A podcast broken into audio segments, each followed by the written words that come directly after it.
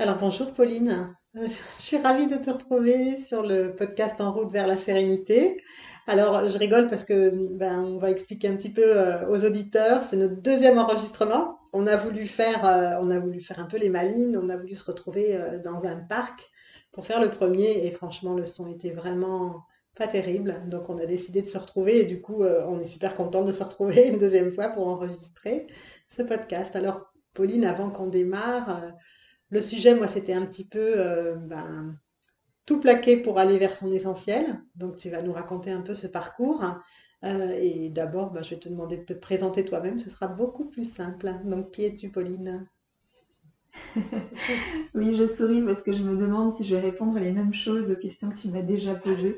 Je suis moi-même assez curieuse. Mais je pense que non, en fait, ce sera d'autres réponses. Alors, qui suis-je? J'aime bien répondre à cette question en disant ce que je fais en ce moment, qui occupe mon temps finalement. Donc, euh, ce que je fais en ce moment, c'est que j'ai écrit un livre qui s'appelle Marcher vers son essentiel, qui retrace euh, mon chemin intérieur, euh, les anecdotes en chemin sur le chemin de Compostelle. J'ai marché de Strasbourg à Saint-Jacques-de-Compostelle. Euh, et justement, j'ai quitté un travail plutôt bien payé dans la finance pour marcher il y a quelques années déjà. Euh, ça a été une grosse décision. Euh, bon, j'entrerai plus en détail, je pense, dans cet épisode. J'en ai réalisé un livre et j'en ai aussi fait un film qui s'appelle Chemin de vie avec S à chemin, marcher vers son essentiel. Et donc, pour revenir à ta question, finalement, ce que je fais, c'est que j'ai beaucoup de joie à partager autour de ce livre lors euh, d'événements. Là, il y en a plus trop de prévus pour cet été, mais j'ai voilà, j'en ai fait cer- certains événements ces derniers mois, notamment des rencontres dédicaces ou des projections de, de mon film, des conférences euh, autour de ce chemin. Euh, voilà, ça c'est une de mes casquettes finalement, écrire. Euh, et puis j'ai réalisé ce documentaire, j'aimerais en réaliser un autre à un moment parce que j'ai adoré ça. Et autre chose, c'est l'accompagnement. Donc j'ai aussi en parallèle de ça étudié la psychologie en fait. donc quand je travaillais encore dans le secteur bancaire, j'ai repris des études de psycho à distance. Je suis partie marcher, j'ai continué en master. J'ai été diplômée en tant que psychologue clinicienne il y a maintenant deux ans. J'ai d'abord exercé, euh, enfin bon, j'ai fait beaucoup de stages dans des hôpitaux. J'exerçais d'abord, euh, voilà, j'avais pas de, enfin je, prenais en consultation tout le monde. Et aujourd'hui, je me suis un peu spécialisée dans euh, l'accompagnement de personnes qui ont des projets, notamment de films et de livres. C'est quelque chose que j'aime beaucoup faire parce que ça allie ma casquette de thérapeute, parce que je me suis aussi formée à une méthode de psychothérapie, et de personnes qui a elle-même écrit un livre et réalisé un film. Et depuis longtemps, ça m'a toujours intéressé le fait qu'on soit traversé par une idée, qu'on aille au bout de cette idée, qu'est-ce qui fait qu'on n'aille pas au bout.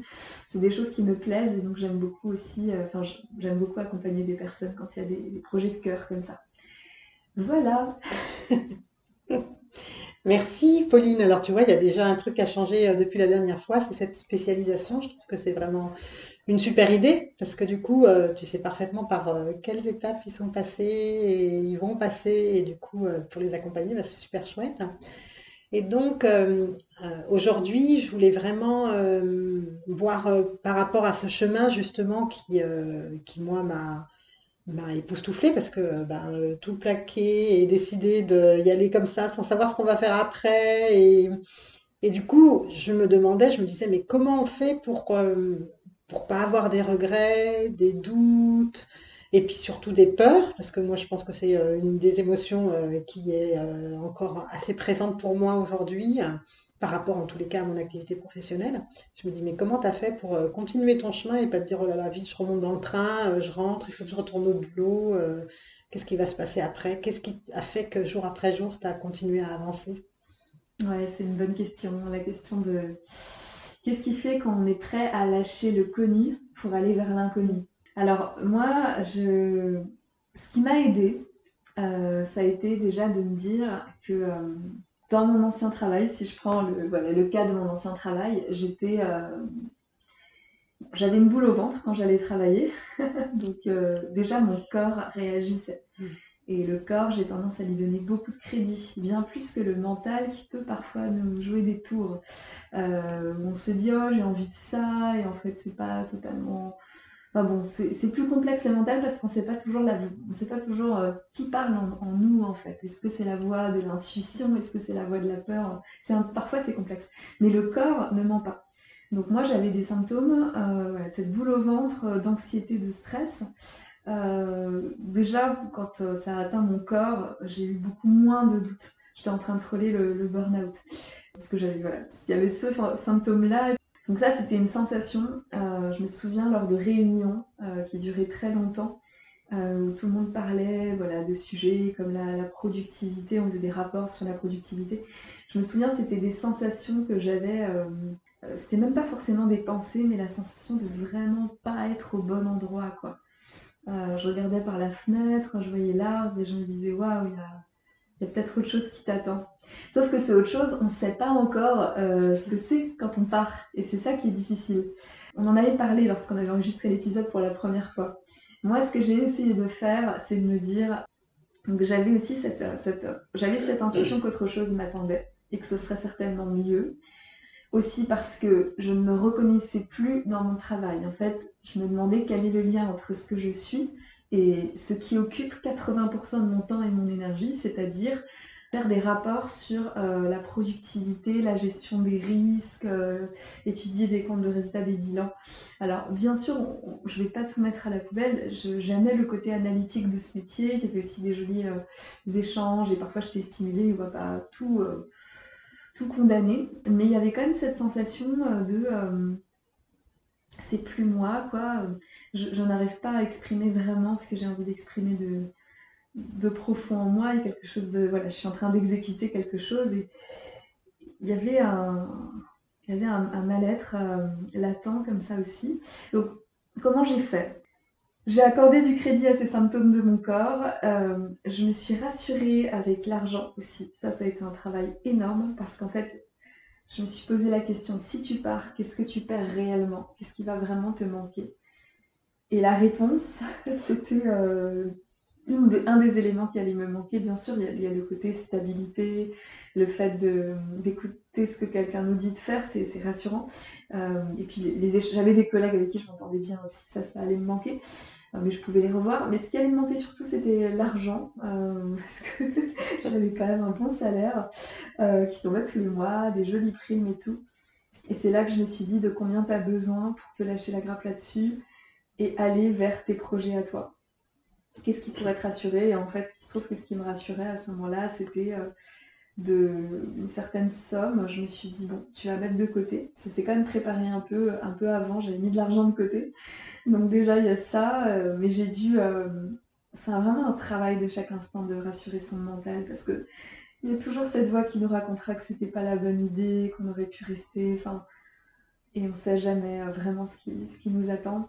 J'ai eu la chance aussi d'avoir une rupture conventionnelle, et voilà, je vais pas non plus dire le contraire, ça aide, ça m'a aidé aussi, de pouvoir être aidée à ce moment-là, dans mon projet de réorientation par, par Pôle emploi, ça, m'a aidé beaucoup. Et, il y a une foi, une confiance, enfin j'ai envie de parler de confiance en fait, de, se dire à un moment, je ne sais pas exactement ce, qui, ce que ça donnera, euh, mais là j'ai assez de, dans les cartes que j'ai en main aujourd'hui, j'ai assez d'éléments qui me disent que c'est pas le meilleur endroit où, euh, où je suis, où je peux être, qu'il y a mieux qui m'attend. Alors, tu dis que c'est pas le meilleur endroit, mais alors du coup, c'est parce que le côté analytique de ton travail te plaisait bien, et puis euh, tu aimais bien tes collègues, tu aimais bien l'argent que tu gagnais parce que tu gagnais bien ta vie et puis euh, personne va dire le contraire. Hein. bien gagner sa vie, euh, bah, c'est chouette aussi parce que ça nous permet de faire plein de trucs.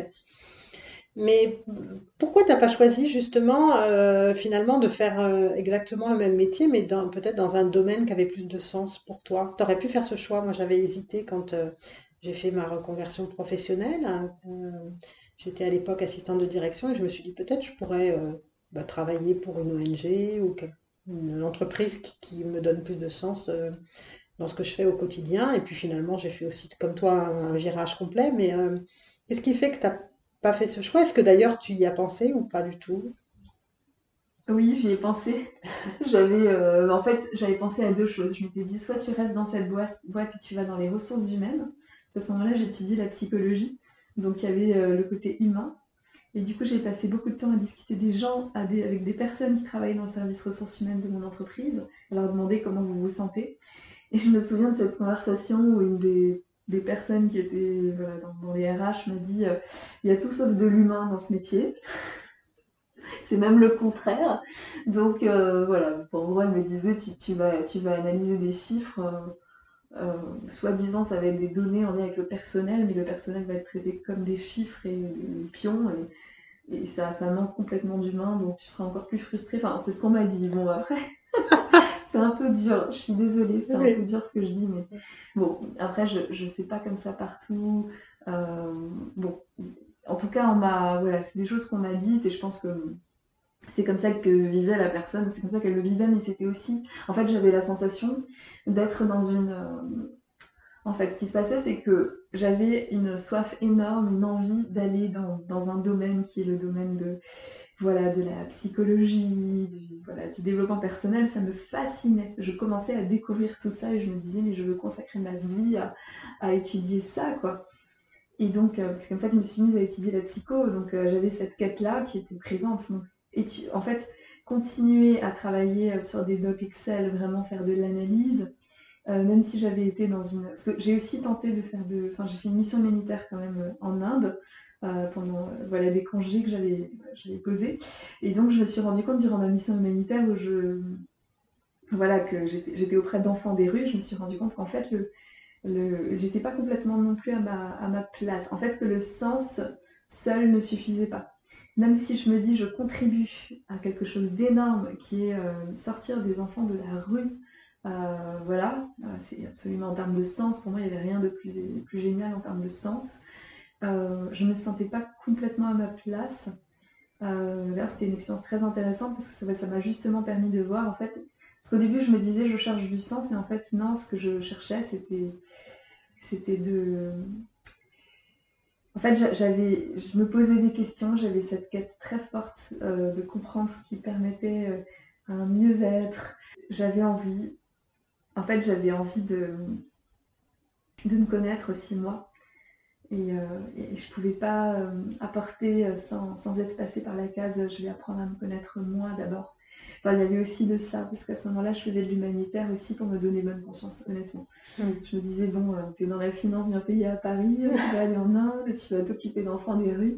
Et, je pense que oui, je leur ai certainement apporté quelque chose, mais c'était pas un élan, euh, un vrai élan du fin fond de, de moi, quoi. Il y avait un peu de voilà, je vais faire un truc bien, quoi. Il y a un peu de ça, et je pense que c'est. Mais c'est pas facile ce chemin vers soi parce que on peut. Euh, c'est comme un peu des, couches d'un oignon. On enlève une couche, on se rend compte qu'il y a une autre couche.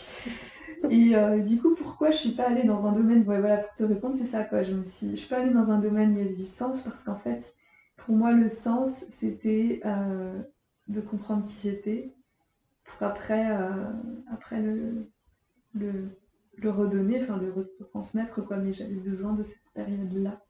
Et c'est ce qui m'a amené à, quitter carrément mon travail, d'abord pour marcher. Donc j'ai aussi pris ce break qui a été euh, salutaire et que j'ai eu beaucoup de mal à assumer euh, auprès de mes proches. Euh, ça aussi, c'est un autre sujet qu'on va peut-être, dont on va peut-être parler. Mais voilà, pour répondre. Il fallait qu'il y ait plus que du sens, il fallait aussi que tu y trouves une certaine façon de te nourrir, j'ai l'impression. C'est ça C'est ça. Exactement. parce que j'étais pas complètement nourrie. Euh. Enfin, il fallait que je me que je remplisse ma, ma, coupe et que je, je me connecte à ce que je peux apporter d'abord.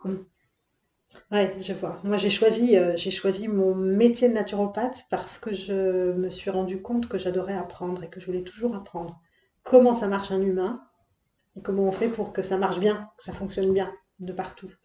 Et donc, euh, ouais, je comprends qu'il y avait ce, besoin-là.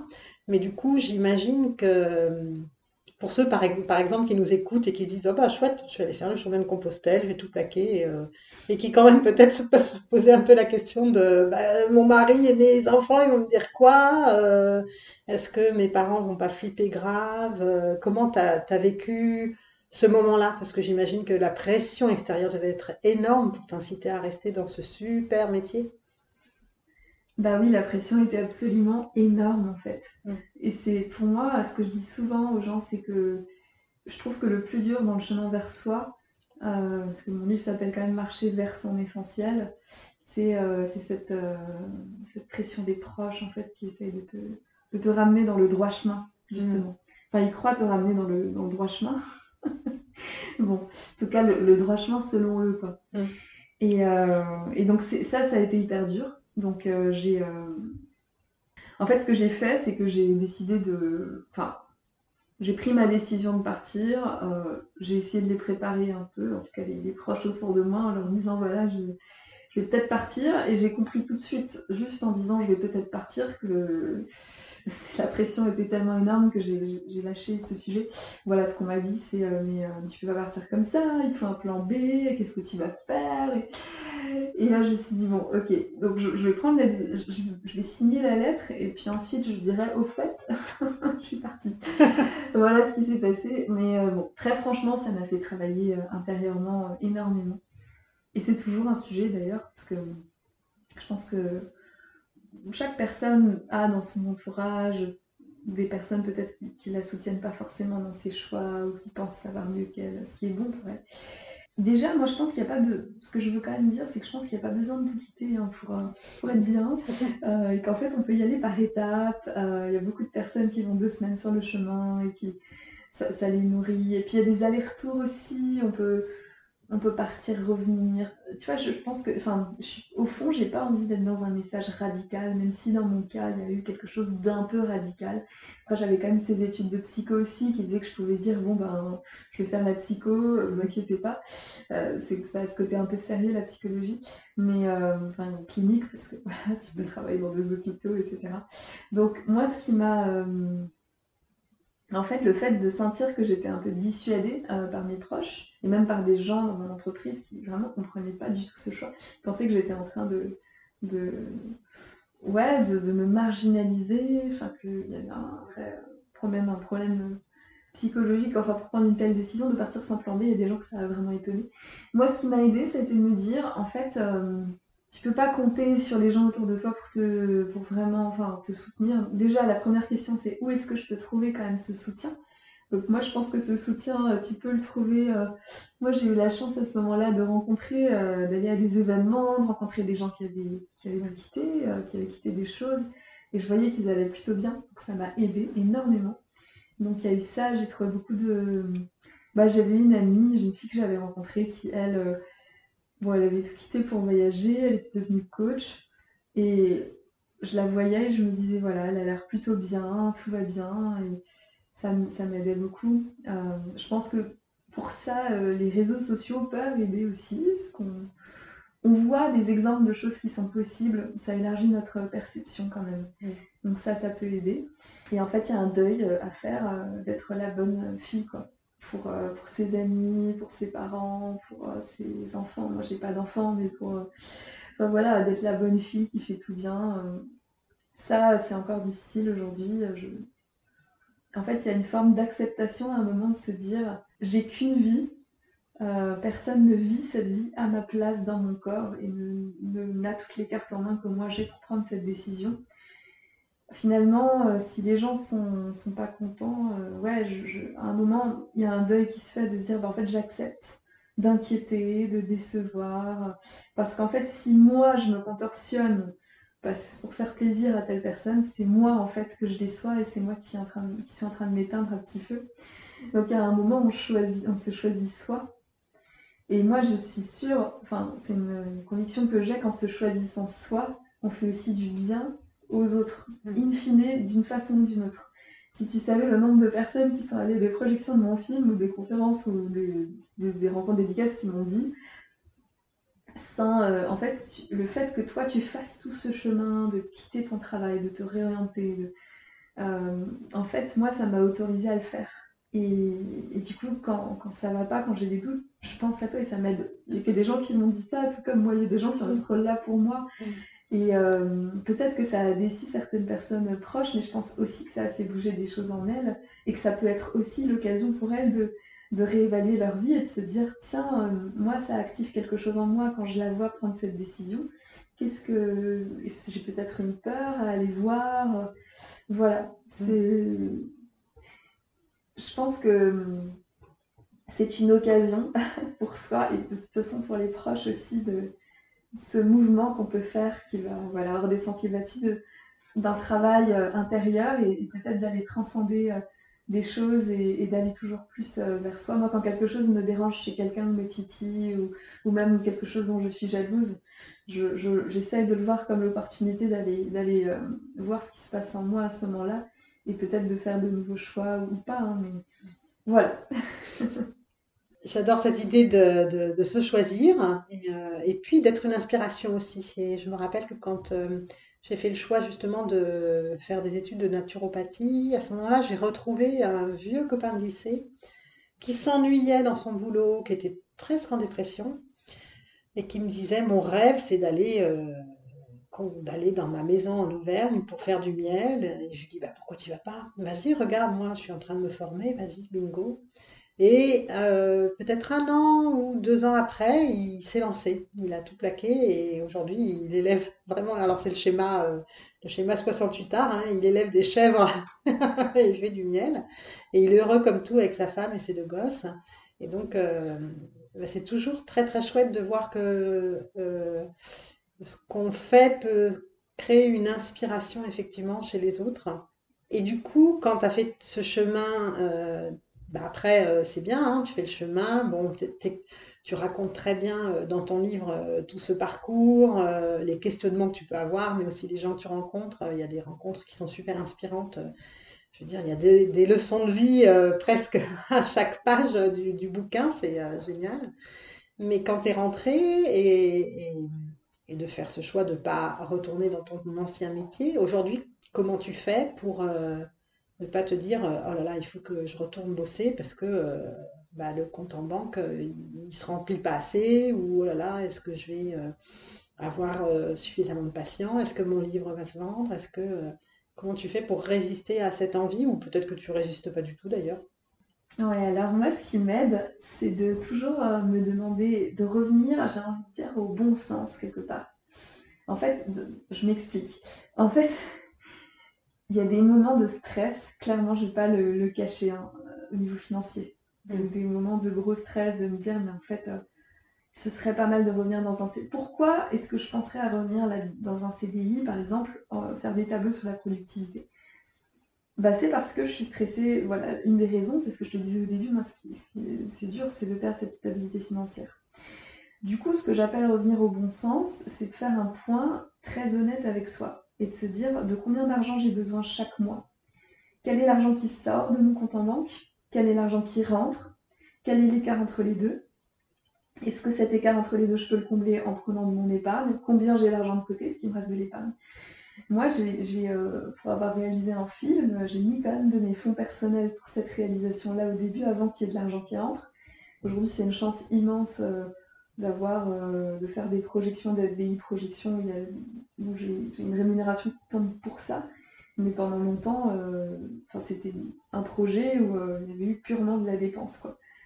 En fait, ça me ça a étonné les, les gens autour de moi que, que j'ai mis un peu de fonds personnels et que même que je prenne de l'argent, d'argent que j'ai déjà mis de côté. Mais moi, en fait, ce que je me dis, la façon dont je le vois, c'est que mon ancien moi a travaillé pour mon moi d'aujourd'hui. Mmh. En fait, à l'époque, on me disait, mets de l'argent de côté pour plus tard.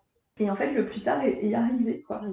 C'est-à-dire que quand j'ai quitté mon job et que j'ai décidé de faire un film et que au début j'avais, enfin, je, je venais de diplôme en tant que psychologue et que j'avais pas encore de, j'avais personne à accompagner, bah là euh, j'ai pu utiliser, euh, j'ai utilisé de l'argent que j'avais déjà de côté. Et il se trouve que j'ai pas tout utilisé parce que j'ai eu la chance quand même d'avoir un bon salaire et que donc voilà, mais je sais qu'il y a des gens qui, ne toucheront jamais de l'argent de côté, par exemple, et c'est un choix de leur part. Mais moi, ça faisait complètement sens d'être mon propre mécène, en fait. de soutenir à mon propre projet, quoi.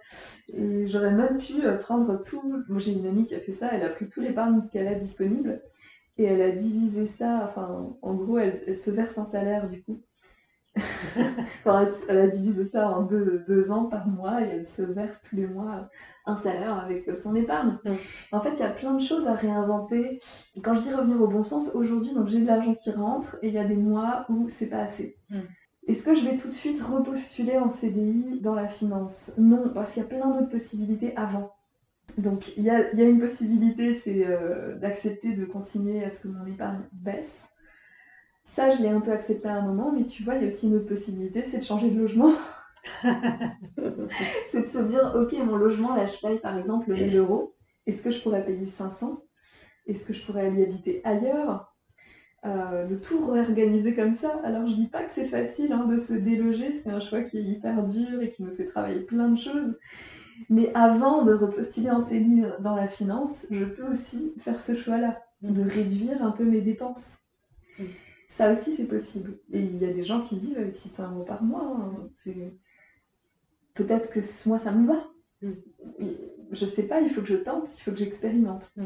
Donc voilà, moi ce qui m'aide, c'est ça, c'est de me demander aussi de façon pragmatique, ok, de quoi tu as besoin et qu'est-ce que tu peux faire euh, euh, pour ça. Et ce qui m'aide aussi, c'est de me dire, au pire, si vraiment tu as besoin d'argent, tu sais que tu peux, euh, tu peux toujours, bien sûr, remettre à jour ton CV et puis postuler, peut-être pour des boulots mieux payés, c'est possible, c'est toujours possible. Moi, je pense que quand on, veut bosser, on, trouve. Je pense qu'en fait, pourquoi je dis tout ça? Parce que parfois, notre mental a tendance à s'emballer dans des scénarios catastrophes. Et moi-même, ça m'arrive. Hein. J'ai des moments, j'ai frôlé la crise de panique en me disant, mais qu'est-ce que je vais faire? Et quand, notre mental s'emballe comme ça, en pensant au pire scénario, parfois on perd un peu euh, ce, euh, voilà, ce, bon sens-là. Et, c'est, mais c'est pas facile, euh, voilà, c'est vraiment pas facile parce que là, on touche aux besoins primaires aussi, qui sont à la base de la pyramide des besoins. Et bien sûr que voilà, je dis tout ça, mais euh, c'est, euh, j'ai des moments aussi euh, un peu difficiles, quoi, clairement. Pour l'instant, j'ai envie de te dire, ça, ça va encore. Hmm. Mais alors, du coup, dans ces moments difficiles, comment tu fais? Qu'est-ce qui te soutient? Qu'est-ce qui t'aide à pas à pas faire une, crise d'angoisse ou à pas paniquer, euh, peut-être euh, faire n'importe quoi. Moi, je sais qu'il y a eu des moments où, notamment au moment du Covid, où euh, j'ai mon, revenu ayant beaucoup baissé, j'ai un petit peu paniqué, fait parfois des choses qui n'étaient pas forcément très judicieuses.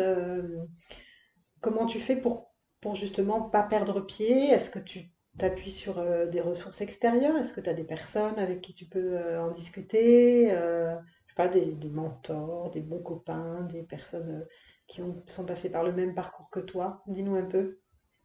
Oui, alors euh, dans ces moments un peu d'angoisse, euh, il y a plein de choses qui m'aident en fait, il y a plein de ressources. je dirais, moi je fais aussi de la méditation comme toi. Je ne suis pas prof de méditation, mais j'ai déjà beaucoup pratiqué. Moi ce qui m'aide beaucoup, c'est. j'ai envie de dire que mon ancrage, je je pourrais le trouver dans une séance de méditation. Euh, vraiment. j'ai déjà eu des profondes méditations qui m'ont beaucoup aidé.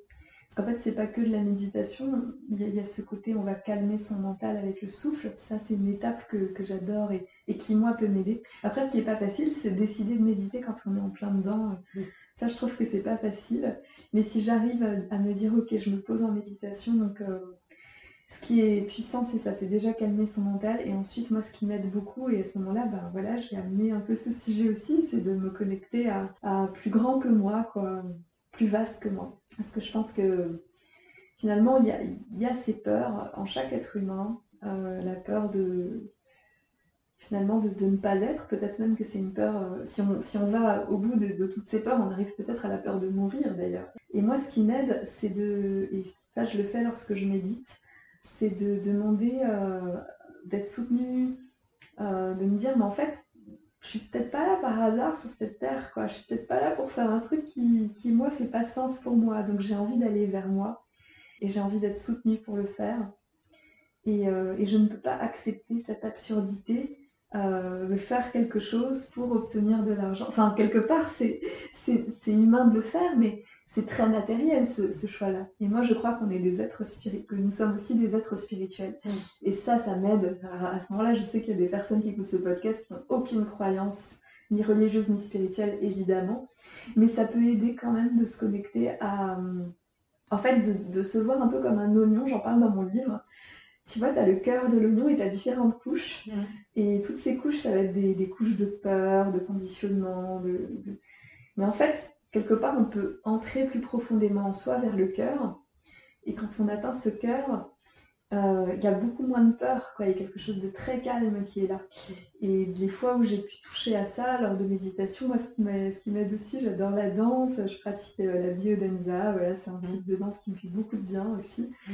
En fait, les activités qui permettent de lâcher le mental sont toujours très bénéfiques. Mmh. De revenir au corps, euh, donc à travers aussi, voilà, moi, il y a la danse, il y a des personnes qui font de la course à pied, je sais que ça les aide énormément. Et donc, dans ces moments d'agitation euh, mentale, voilà, c'est ça. Moi, ça peut être, je vais me poser en méditation, je vais demander à être aidée, soutenue. Et puis, cette réflexion, voilà, très rationnelle même, qui, qui est de se dire, je pense que j'ai développé cette conviction qu'il y a une place pour chaque personne dans ce monde.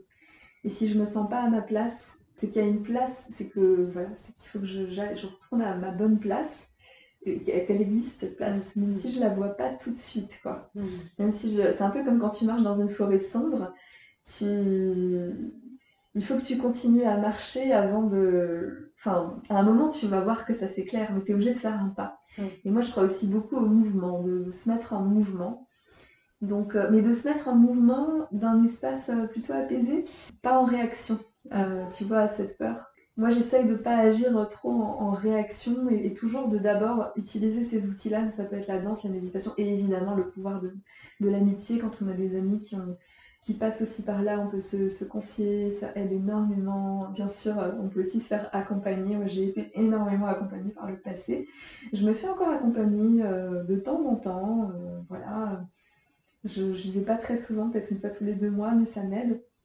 Et il peut m'arriver de prendre une séance avec cette personne dans un moment vraiment de gros stress. Mmh. donc ça, ça peut m'aider en thérapie ou en, voilà, en coaching. Ça peut aussi être donc ça, ça peut aider. Et de se, dire que quand on est dans ce moment d'angoisse, voilà, c'est notre système de survie qui a pris le contrôle.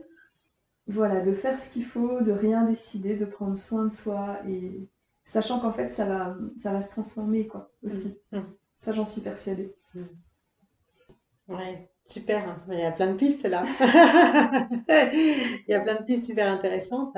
Alors c'est vrai que moi la méditation euh, ouais, m'a beaucoup aidé euh, dans, ces moments justement de peur là après le Covid à pas quand même partir dans tous les sens, à, à me recentrer sur ce qui était essentiel, me reposer les bonnes questions et je me suis fait accompagner aussi par un coach pendant plusieurs mois qui a été vraiment euh, qui m'a aidé vraiment à clarifier les choses. Donc je pense que on a des ressources intérieures mais qu'on a aussi euh, besoin de temps en temps d'avoir quelqu'un qui regarde, qui prend un pas de recul pour nous, parce qu'on est un peu, c'est un peu comme si on était dans le dans la rivière là, et puis le flot autour de nous, il est trop important, on peut pas, on a besoin qu'il y ait quelqu'un, une branche sur le rivage là, qui nous aide à nous raccrocher, et, parfois on ne pourra pas la trouver tout seul parce que le mouvement il est trop trop important en nous au niveau émotionnel. Et il y a une très très jolie méditation. Euh, tu la trouveras certainement sur, euh, sur Internet, qui est une méditation qui est basée sur euh, la pratique de la compassion pour soi. Et cette méditation, elle s'appelle l'ami bienveillant. Et dans cette méditation, on est invité à en penser faire venir un ami, un ami qui nous connaît bien, qui sait exactement où on en est et qui va nous dire quoi faire. Et je trouve que cette pratique, elle est absolument magique je la, la donne pas beaucoup pendant mes cours parce que c'est une pratique qui peut être très très émouvante. Alors je préfère euh, souvent la donner en, présentiel pour avoir les gens à côté de moi et vérifier que tout est ok. Mais euh, c'est une pratique quand je l'ai fait la première fois qui m'a fait euh, pleurer comme comme une petite enfant quoi.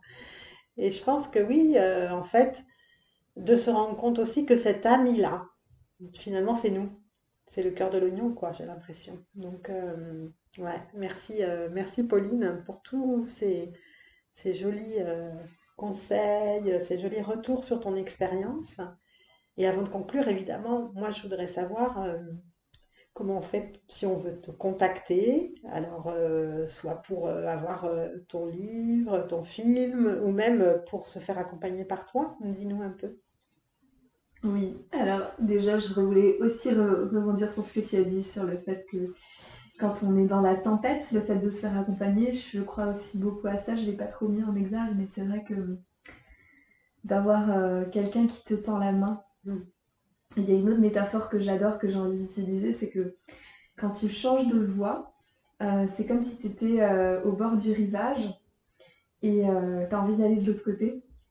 Et en fait, ça aide d'avoir des gens qui t'attendent de l'autre côté et qui te disent tout va bien, on t'attend. Ah oui, c'est génial. J'adore. Parce qu'en fait, moi, c'est un peu cette métaphore qui, a été mon, qui, qui m'a aidé parce qu'en fait, avant de quitter mon job, je rencontrais des personnes qui avaient quitté leur travail comme ça et avec qui j'étais très en lien et qui me disaient non mais en fait euh, tout va très bien de l'autre côté du rivage quoi t'inquiète pas. Parce que j'avais des gens qui étaient avec moi euh, sur le bord du rivage qui me disaient non surtout tu, tu n'y vas pas hein, c'est dangereux hein, il y, a des, crocodiles qui vont te, manger. Et donc évidemment que ça aide énormément. On a vraiment besoin les uns des autres et que ça soit un thérapeute un ami euh, des, des groupes. Voilà. Enfin je voulais juste dire ça. Mm. Et euh, sinon, ben, pour répondre à ta dernière question sur euh, voilà, où trouver mes activités, j'ai un site internet qui s'appelle euh, paulinewald.com, P-A-U-L-I-N-E-W-A-L-D.com. La meilleure façon d'être informé de, ce que je propose, c'est ben, en fait aujourd'hui, c'est en réalité c'est la newsletter parce que les, réseaux sociaux sont assez. Enfin, je, suis sur Instagram, Facebook, YouTube, LinkedIn, tout ça, mais c'est pas voilà, il se peut que je réduise un peu ma présence et au moins la newsletter, on est sûr quoi. Donc, euh, donc voilà, euh, ouais, il y a pas mal d'articles et puis il y a pas mal de vidéos aussi d'interviews que je fais. Euh. Eh ben merci Pauline, je mettrai, je mettrai ça dans les notes de l'épisode. Eh ben, je te remercie pour ce partage, ce réenregistrement. C'était super chouette aussi parce que finalement les, les réponses étaient un peu les mêmes tout en étant différentes aussi. Donc, euh, merci beaucoup à toi.